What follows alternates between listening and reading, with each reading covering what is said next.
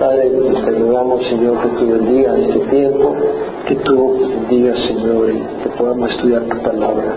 En nombre de Cristo Jesús. Amén. Vamos a seguir el Salmo 105. No lo terminamos la semana pasada. Llegamos hasta el versículo 7. Como vimos en los primeros siete versículos, este es un salmo llamado a agradecer a Dios, a alabarle, a cantarle por sus obras y a darlas a conocer a los pueblos, a regocijarnos y a jactarnos en el Señor y a buscar su rostro continuamente. El versículo 1 al 7 habla de estas cosas. Y el versículo 8 al 45 el salmista recuerda y menciona las obras de Dios hacia su pueblo, a favor de su pueblo. De hecho, el llamado en los versículos 1 al 7 es alabar, agradecer, a celebrar a Dios por sus obras a favor de su pueblo. El Salmo 104 era alabarle debido a su obra creadora. Y vimos eso en el Salmo 104. Vamos a leer los primeros siete versículos de nuevo, donde dice, dar gracias a Jehová. Tenemos que darle gracias al Señor.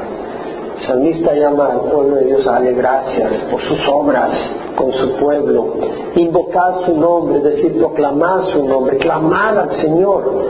Clamar al Señor, uno clama a aquel en quien tiene esperanza, uno clama a, aquel Dios en quien uno cree y pone su confianza. Entonces, invocar clamar, proclamar su nombre es reconocerlo como tu Dios, a Jehová, Dios de Israel. Dar a conocer sus obras entre los pueblos, es importante.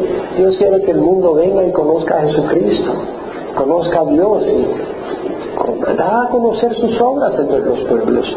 Sus obras, y las obras de las que habla son de las obras que hace en su pueblo darlas a conocer a los otros pueblos para que la gente conozca al Señor. Cantarle, cantarles alabanzas. Ya dijimos que somos criaturas que cantan. Es decir, Dios creó los pájaros y los pájaros cantan. Creó los lobos y aullan. Hay unos coyotes, ¡au! Andan aullando los coyotes. Te aullan a la luna. ¡au!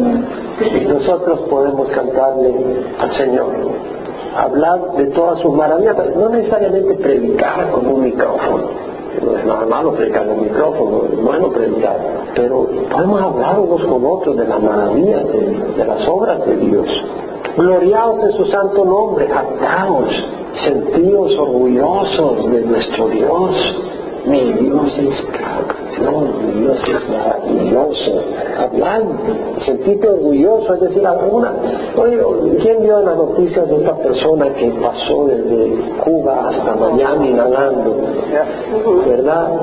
Algo increíble algo maravilloso, pero me llamó la atención que cuando dio créditos, dio créditos primero al team. Somos un grupo. No hay un crédito que esto no me enseñó solo, es un grupo. Y después dijo, y me siento muy orgulloso de mí mismo, no de Dios, de mí mismo. Bueno, esta persona pudo hacer eso porque Dios le dio salud. Esta persona pudo hacer eso porque Dios le dio cerebro. Esta persona pudo hacer eso porque Dios le dio músculos. Dios le dio habilidades.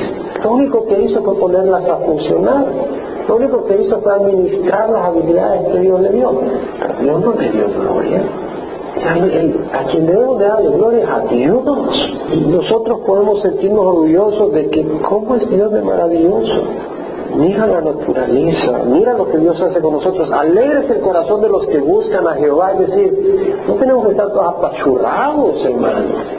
Tenemos que alegrarnos alegramos de corazón. Dice, los que buscan a Jehová, eh, dice la palabra que si es imposible agradar a Dios es necesario que el que se acerca a Él crea que Él existe y que Él es remunerador de los que le buscan. Es decir, podemos acercarnos sabiendo de que Él nos va a remunerar. El Señor dijo, pedid y se os dará, buscad y hallaréis, llamad y se os abrirá, porque el que pide, recibe, el que busca, halla, y al que llama se le abre. Si uno que es padre, su hijo le pide pan, ¿acaso le dará piedra? Y si le pide un pescado, ¿acaso le dará serpiente? Si ustedes que siendo malos dan buenas dádivas a sus hijos, ¿Cuánto más nuestro Padre Celestial dará cosas buenas a los que les piden? Entonces podemos saber que Dios nos va a remunerar, Dios nos va a bendecir. ¿Es palabra mía o de Dios? Los que le buscan en espíritu y verdad. Los que le buscan. Alégrese el corazón. Buscad a Jehová y su fortaleza, buscad su rostro continuamente, recordad las maravillas que él ha hecho, recordemos las cosas grandes que él ha hecho, sus prodigios, sus juicios de su boca. ¿Qué son los juicios de su boca? Son su luz, es decir, su guía de lo que es justo, de lo que no es justo, de lo que es recto, de lo que conviene, de lo que no conviene. Esos son los juicios de Jehová oh simiente de Abraham, su siervo, simiente de descendencia de Abraham. Abraham fue su siervo, Abraham escuchó la voz y siguió al Señor, fue su siervo. Hijos de Jacob, sus escogidos, Abraham tuvo a su hijo Isaac, Isaac a Jacob, han escogido del Señor. El Señor pudo haber escogido a Isaú, pero escogió a Jacob. El Señor pudo haber escogido a Ismael, pero escogió a Isaac. Escogidos del Señor somos escogidos del Señor. Él es Jehová nuestro Dios, sus juicios están en toda la tierra. Esto estudiamos la semana pasada, ya lo vamos a elaborar más. Ahora vemos el versículo 8 a 11, lo que dice el Señor a través del salmista es que Dios no olvida nunca sus promesas, su pacto con su pueblo. Y acá se refiere al pacto con Israel que le daría la tierra de Canaán para siempre y la tierra de Canaán ha sido dada a Israel para siempre, a la descendencia de Abraham, Isaac, Jacob. Y eso lo leemos, dice, versículo 8 al 11, para siempre se ha acordado de su pacto, de la palabra que ordenó a mil generaciones, del pacto que hizo con Abraham y de su juramento a Isaac. También lo confirmó a Jacob por estatuto, a Israel como pacto eterno, diciendo, a ti te daré la tierra de Canaán como porción de vuestra heredad. Vea que es un pacto eterno, vea que es para siempre. Dios ha prometido la tierra de Canaán al pueblo de Israel y después de dos mil años regresaron a la tierra, después de que en el año 70 Roma entró a Jerusalén, destruyó y el pueblo de Israel fue echado y llevado esclavos a las naciones, regresaron. El Señor los regresó en el año 1948 y aunque hay conflictos y todavía no tienen toda la tierra, pero cuando el Señor venga le restaurará totalmente su tierra y el Señor va a reinar por mil años desde Jerusalén. Y el pueblo de Israel, aquellos que durante la tribulación vengan al Señor, israelitas, y cuando venga el Señor Jesús después de la tribulación, estos israelitas van a entrar a la tierra, a heredarla junto con su Mesías, que es nuestro Mesías, nuestro Salvador, y nosotros vamos a venir con el Señor a reinar. Entonces es la promesa. Versículo 12 a 15 habla de la protección, cómo Dios protegió a Abraham e Isaac cuando eran extranjeros en la tierra. Apenas unos cuantos, unos pocos. Cuando Abraham bajó a Egipto y mintió por miedo, Dios lo protegió y reprendió a reyes para que no los tocaran, Faraón y al rey de Gerar, Abimelech. Y eso es lo que dice el versículo 12 a 15. Cuando eran pocos en número, acuérdense, Abraham salió de Ur de Caldea, pues su sobrino Lot, y bueno, la su esposa Sara, Saraí, y salieron eran pocos en número, muy pocos y forrasteros en ella, y vagaban de nación en nación. Cuando hubo hambre en Canaán, se fue para Egipto Abraham con Sara, su esposa Sara, y se fue con Lot. ¿Y qué pasó? Tenía miedo Abraham y dijo de que su esposa era su hermana, y los siervos de Faraón dijeron, mira, está bonita, se la llevaron a Faraón, y vino el Señor y trajo plagas a la casa de Faraón y le hizo saber a Faraón que la razón era porque habían tomado a Sara y Faraón deja ir a Sara y dice, ¿cómo no me dijiste? ¿Por qué hiciste esto? Y, lo dejó ir, no lo tocó. Y lo mismo posteriormente cuando estaban en Gerar, que Abraham miente y dice que Sara es su hermana y Abimelech la toma, aunque no tiene intimidad con ella, pero el Señor se le aparece en el sueño y le dice, hombre muerto, porque la mujer que has tomado es casada. Y dice, Abimelech, yo ni sabía está bien, por eso no te he dicho nada, le dice, pero si no la regresas eres hombre muerto. Y se la regresó a Abraham y todas las siervas de Abimelech y sus mujeres no tenían hijos porque Dios había cerrado sus matrices porque como una, un juicio. Y vemos que Dios protege a Abraham y protege a Isaac cuando eran pocos en la tierra, no permitió que nadie les hiciera daño. Y es lo que dice, cuando eran pocos en número, muy pocos y forasteros en ella.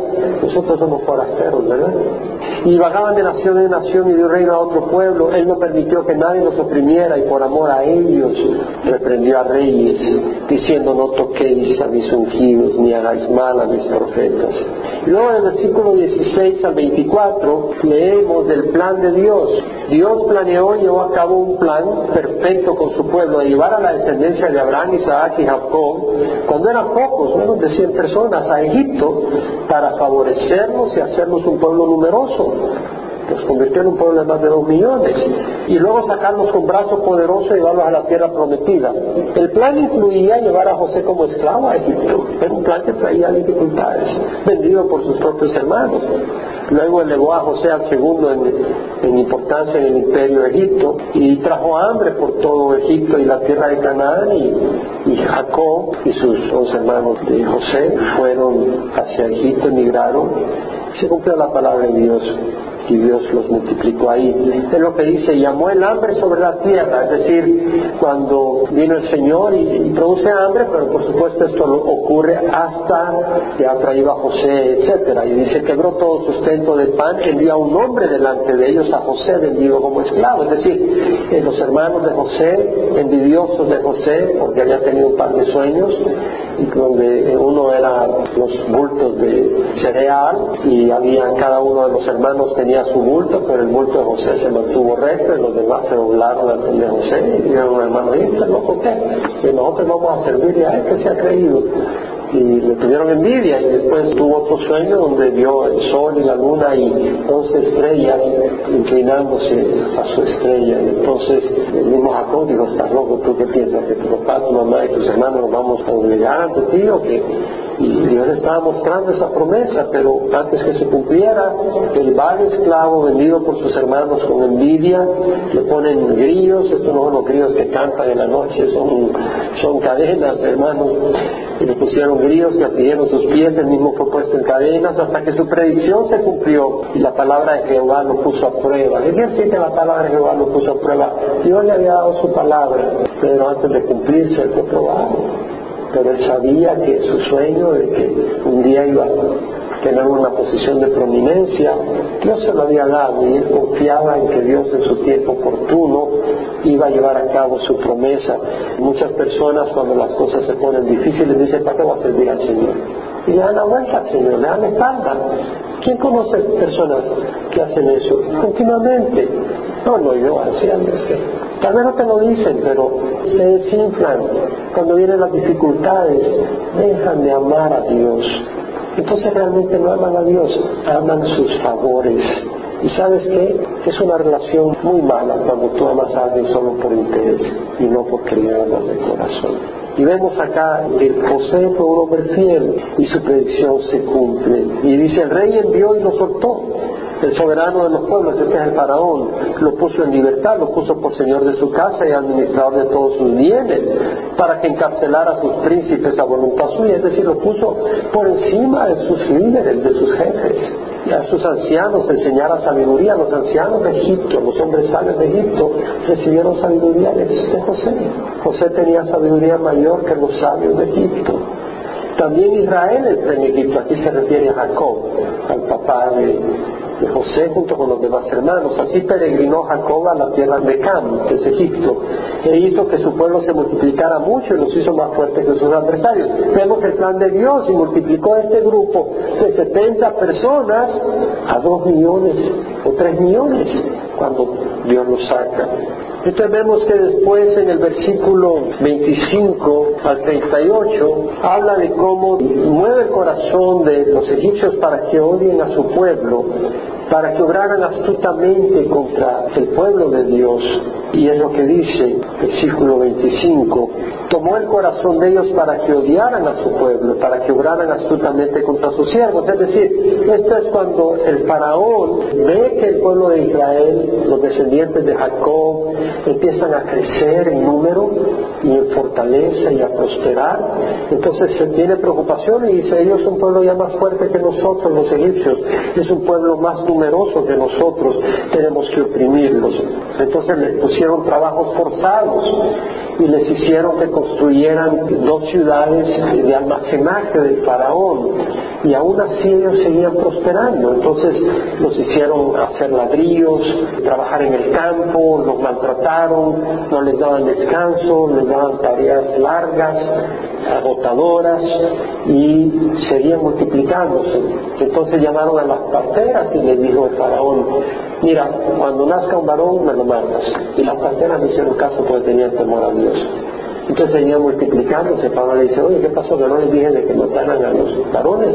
Dice, no, las mujeres israelitas son fuertes. En lo que yo llego ya nacieron los bebés y no puedo hacer ya nada. Entonces dice, bueno, a todo el pueblo de Israel, le dice el faraón, a los varones me los matan cuando nacen. Ya no son las parteras, las son ustedes.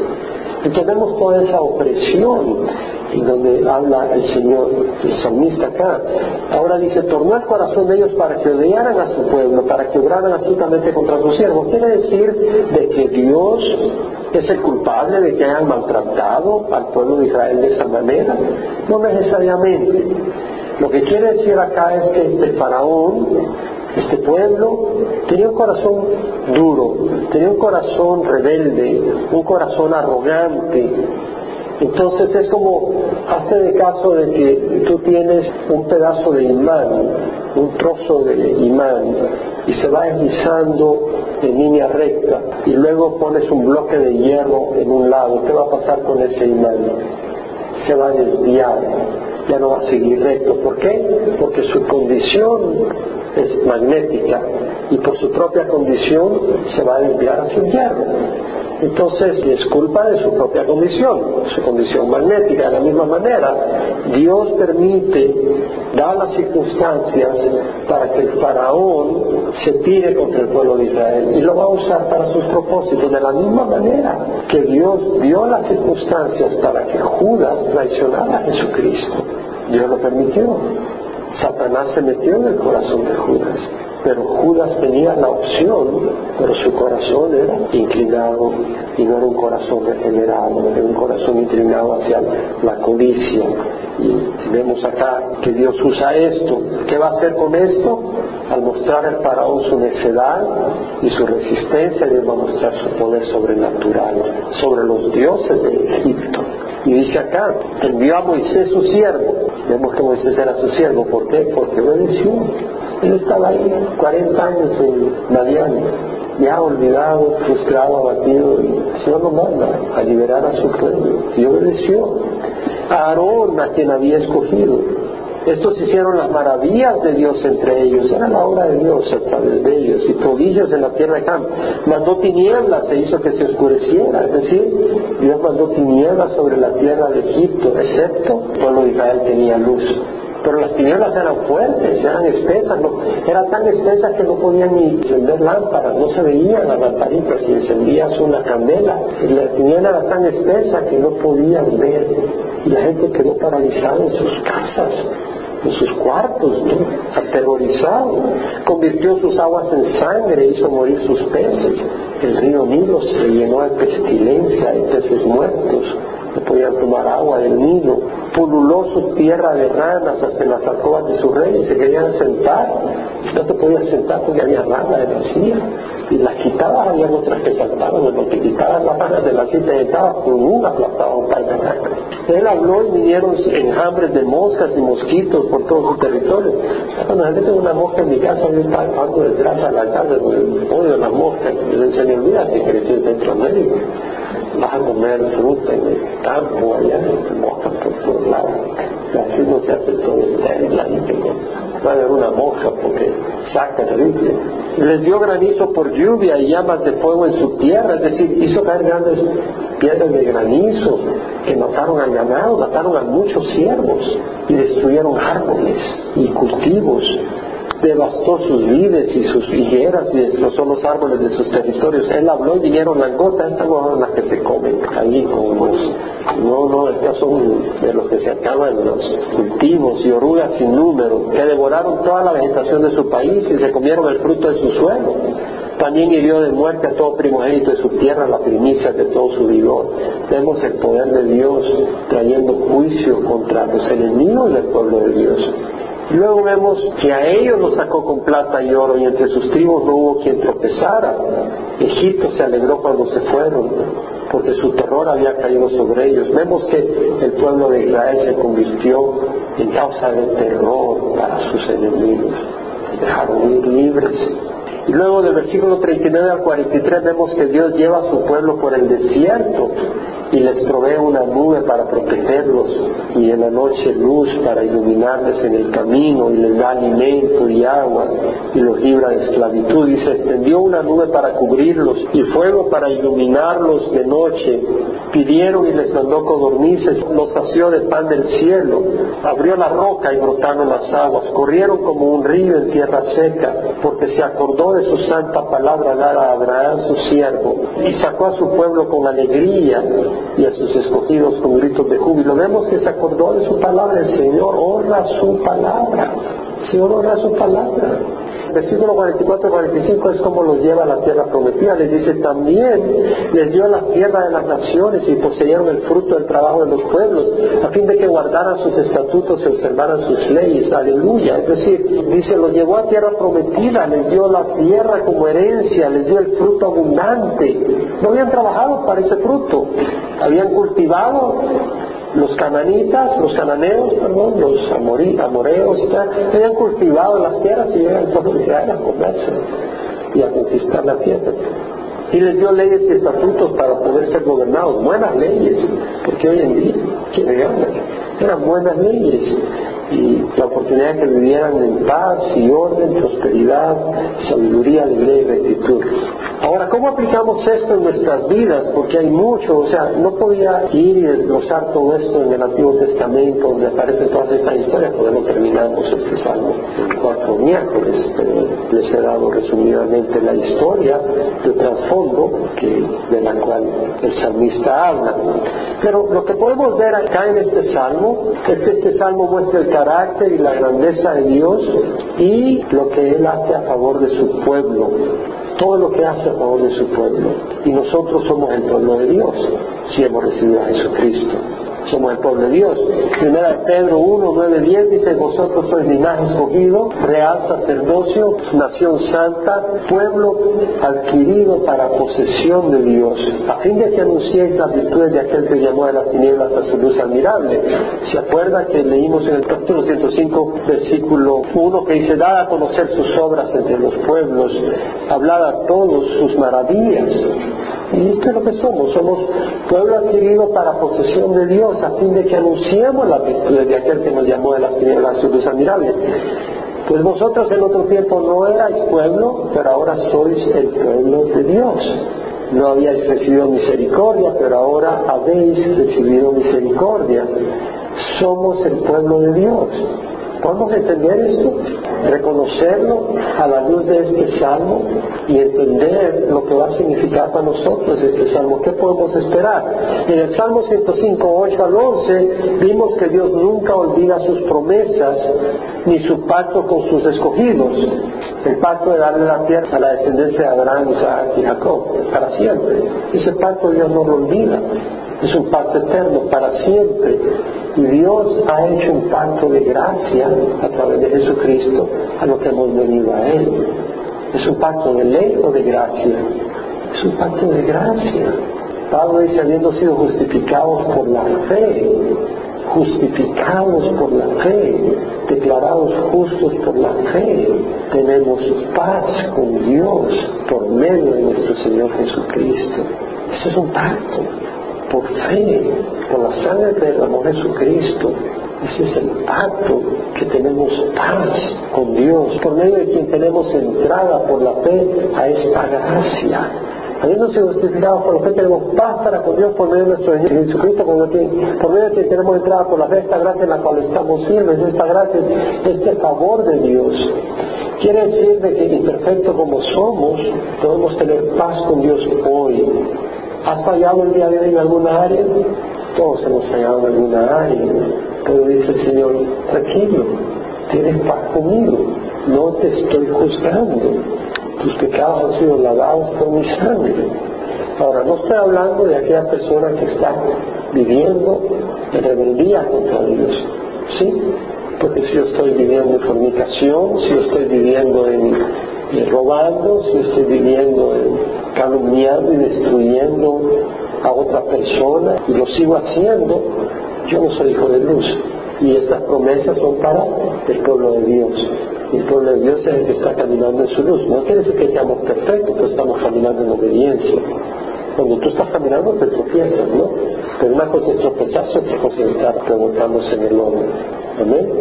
Pero si tenemos al Señor y estamos caminando con el Señor, estamos bajo el pacto de gracia. Y es importante. Entonces vemos que tenemos un pacto de gracia y el Señor es fiel. Gracia quiere decir favor tenemos acceso a los favores del Señor si no nos estamos burlando de Él, ¿cierto? Pero no podemos burlar de Él, pero si estamos en serio queriendo caminar con Él, Dios va a dar su gracia, va a dar su favor. Dice Isaías, ¿puede una mujer olvidar a su niño de pecho sin compadecerse el hijo de sus entrañas? Aunque ella se olvidara, yo no me olvidaré de ti. Lo que está diciendo es que es más fácil que una mujer se olvide de su niño de pecho el hijo de sus entrañas, que se olvide el Señor de su pueblo. Yo creo que eso nos debe ayudar a entender el amor que Dios nos tiene. Y eso es por gracia, no es porque lo merezcamos, ¿no? Es decir, ¿puede una mujer olvidar a su niño de pecho sin compadecerse de sus entrañas? Es decir, el bebé no ha hecho nada, solo ha nacido. Un bebé solo nace, no ha hecho nada. Dice, ¿puede olvidar a su niño de pecho? Aunque ellos se olvidaran, yo no te olvidaré, dice Toda esa relación a través de Jesucristo. Según Corintios 1.20 dice, tantas como sean las promesas de Dios, en Cristo todas son sí. Recordemos, si Dios fue fiel y es fiel con Israel para darle la tierra de Canaán, Dios es fiel con nosotros en todas sus promesas de través de Jesucristo. Vimos también de que en Salmo 105, 12 al 15, que Dios los protegió aún cuando eran unos cuantos, que eran forasteros en la tierra, andando de pueblo en pueblo. Y Dios nos va a proteger a nosotros. A sus discípulos les dijo, yo estoy con ustedes todos los días hasta el fin del mundo. El Señor está con nosotros aquí. Esa es una promesa del Señor. Él está en de nosotros. En primera de Juan 4.4 dice el Señor, mayor es el que esté en vosotros que el que esté en el mundo. Él está en nosotros, no solo está con nosotros, Él está en nosotros. Y es mayor el que está en el mundo. Vamos a ser tentados, vamos a ser probados, pero Él es mayor. Pablo dijo, yo sé en quién me he depositado mi confianza. Se ha depositado en el Señor. Me llama la atención cuando los 70 discípulos, Jesús mandó 70 discípulos que fueran delante. Cuando yo era dirigido camino hacia Jerusalén, en su jornada final, mandó 70 discípulos que fueran delante de él a las aldeas por donde él iba a pasar y que fueran proclamando el reino de Dios y que el reino de Dios ya había venido y que sanaran los enfermos y todo. Y regresaron los 70 al Señor y dijeron, felices porque los demonios se los someten. Y el Señor les dice, yo vi a Satanás caer del cielo como un rayo. Y os he dado autoridad para hollar sobre serpientes y escorpiones y sobre todo el poder del enemigo y nada os hará daño. Dijo Jesús, os he dado autoridad para hollar sobre serpientes y escorpiones y sobre todo el poder del enemigo y nada os hará daño.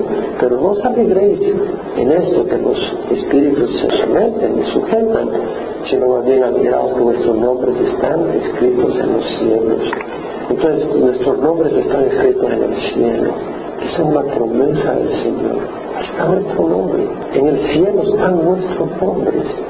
Póngate a pensar en eso. En el cielo están escritos nuestros nombres. Y si alguna persona quiere poner su nombre ahí en la banca del templo en la pared del templo, porque apoyó ayudó, no, nuestros nombres están escritos en el cielo. Imagínate que nuestro nombre esté. ¿Dónde está? Ahí está. Es una promesa del Señor.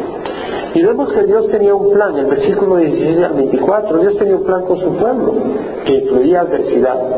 José vendido como esclavo por sus hermanos. Y luego, cuando el capitán de la guardia, Potifar, lo ha comprado y lo pone a una posición de mano derecha de él, la esposa de él trata de tener intimidad con él y lo calumnia y lo mete de nuevo preso. Y finalmente él prospera ahí dentro de la prisión y le declara el sueño al copero y al panadero. Y se cumple el sueño del panadero y del copero y el copero se le olvida mencionarse al panadero todas las cosas que le pasan a José. Y José no deja de tener su fe y de caminar en integridad. Camina en rectitud. Y Dios tiene un plan para con nosotros, aunque las circunstancias puedan ser difíciles. Dios tiene un plan en nuestras vidas. Isaías 54.10 dice, los montes serán quitados y las colinas temblarán, pero mi misericordia no se apartarán de ti. Y el pacto de mi paz no será quebrantado, dice Jehová, que tiene compasión de ti. Jeremías 29.11 dice, yo sé los planes que tengo para vosotros, declara Jehová, planes de bienestar y no de calamidad, para daros un futuro y una esperanza. Luego vimos en el Salmo 105, 25 al 38 que Dios sacó poderosamente a su pueblo de la esclavitud de Egipto. Y Dios nos ha librado a nosotros de la esclavitud del pecado. Primera de Juan 5, 4 dice todo lo que ha nacido de Dios vence al mundo y esta es la victoria que ha vencido al mundo nuestra fe. Dios sacó al pueblo de, de Israel de Faraón, de Egipto. ¿Qué representa Egipto? Esclavitud, opresión. ¿Cierto? Eso es lo que representa Egipto. Y el Señor nos libró de la esclavitud del pecado y de la opresión. Y el mismo Señor Jesús dijo, venid a mí los que estáis cansados y cargados, y yo os haré descansar. El Señor los libró del cansancio, del trabajo forzado, de los capataces abusivos. El Señor nos libra a nosotros de los capataces del mundo. Luego vimos que Dios proveyó para su pueblo en el camino a la tierra prometida, del versículo 39 al 43. Cómo extendió esa nube para cubrirlos y fuego para iluminarlos. Y el salmista dijo, Jehová es mi pastor, nada me faltará. Dice, si el Señor es nuestro pastor, quiere decir que nos va a nuestros caprichos, le está hablando a los siervos de Dios, le está hablando a los hijos de Dios. Los hijos de Dios van a tener los ojos en las cosas de arriba. Los hijos del mundo van a tener los ojos en las cosas de abajo. Entonces, si somos hijos de Dios, tenemos los ojos en las cosas de arriba. El Señor va a proveer lo que necesitamos. Mateo 6:33 dice, busca primero su reino y su justicia, y todas estas cosas os serán añadidas. Romanos 8:32 dice que no eximió ni a su propio Hijo, sino que le entregó por todos nosotros, ¿cómo no nos concederá junto con Él todas las cosas? Y luego vemos que Dios nos entró a la tierra que manda leche y miel, a la tierra prometida. Y el Señor tiene la misma promesa para nosotros. Dice, creer en Dios, creer también en. No se turbe vuestro corazón. Creer en Dios, creer también en la casa de mi Padre. Hay mucha poblada. Si no fuera así, os lo hubiera dicho. Porque voy a preparar un lugar para vosotros. Y si voy, vendré y os tomaré conmigo para que donde yo esté, ustedes estén. Entonces el Señor viene con nos, por nosotros un día, no solo para llevarnos a su casa, sino a su ciudad, la Nueva Jerusalén. Ahí no va a haber lágrimas, no va a haber dolor, no va a haber sufrimiento. Y de todo fluye un río de agua cristalina, agua viva, dice la palabra. Y que hay un árbol con doce frutos a ambos lados del río. O sea, es un árbol dividido donde está anclado en los dos lados a dos orillas del río, produce fruto para aliar a las naciones y nosotros vamos a reinar con el Señor. Esa es la promesa al Señor para su pueblo. El Señor tiene promesa para nosotros, para los hombres y mujeres de fe. El Señor tiene promesas y nos llama a perseverar en el camino de rectitud y en el camino de la gracia. El camino del cristiano no es para los fuertes, es para los débiles que se fortalecen en el Señor. Es para los que deciden caminar con el Señor. La fuerza no la da el Señor. Estamos tentados en, en muchas áreas, en la parte sexual, en la parte económica, en la parte emocional, en la parte física, en la parte espiritual, en arrogancia, en envidias, en materialismo, en, en muchas áreas. Estamos en una selva donde hay fieras constantemente tratando de hacernos caer, pero tenemos a un Dios poderoso y nosotros buscamos del Señor. Buscamos del Señor porque estamos en una tierra lejana de Dios. Es una tierra, es un mundo lejano a las cosas de Dios. Es un mundo cuyas prioridades no son las prioridades de Dios. Y es esa lucha constante rechazando toda esa influencia. Y como corderos obedientes vamos siguiendo a nuestro pastor, al Señor Jesucristo. Y el Señor es fiel. El Señor nos va a llevar a salvo, nos va a llevar a la tierra prometida, nos va a guardar y si pasan circunstancias difíciles, Él está en control y las usa con un propósito, porque para que haya una semilla que saque raíces y levante un árbol y produzca fruto, a veces es necesario romper la tierra, quebrarla, trabajarla, para que esa semilla pueda entrar y, y morir. Y cuando muere, produce una plantita. Si el grano de trigo no cae en tierra y muera, queda él, muere, queda él solo, pero si muere, produce fruto, mucho fruto. No es un morir por morir, es un morir para que haya fruto. Lo voy a ser honesto, todos nosotros tenemos que morir porque en nosotros lo bueno, si haga lo bueno, es del Señor.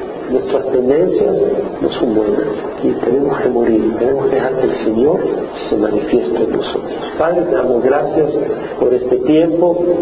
Te ruego, Señor, que tu palabra sea de ánimo, tu palabra sea de exhortación, tu palabra sea de fortalecimiento. Bendice a cada uno de nosotros, Señor, y que te bendigamos, Señor, con nuestras vidas, con nuestro ejemplo, con nuestro testimonio en este mundo. Señor, que seamos luz, que seamos sal, Señor. Guárdanos. Y, Señor, damos gracias por tu misericordia en el nombre de Jesús. Amén.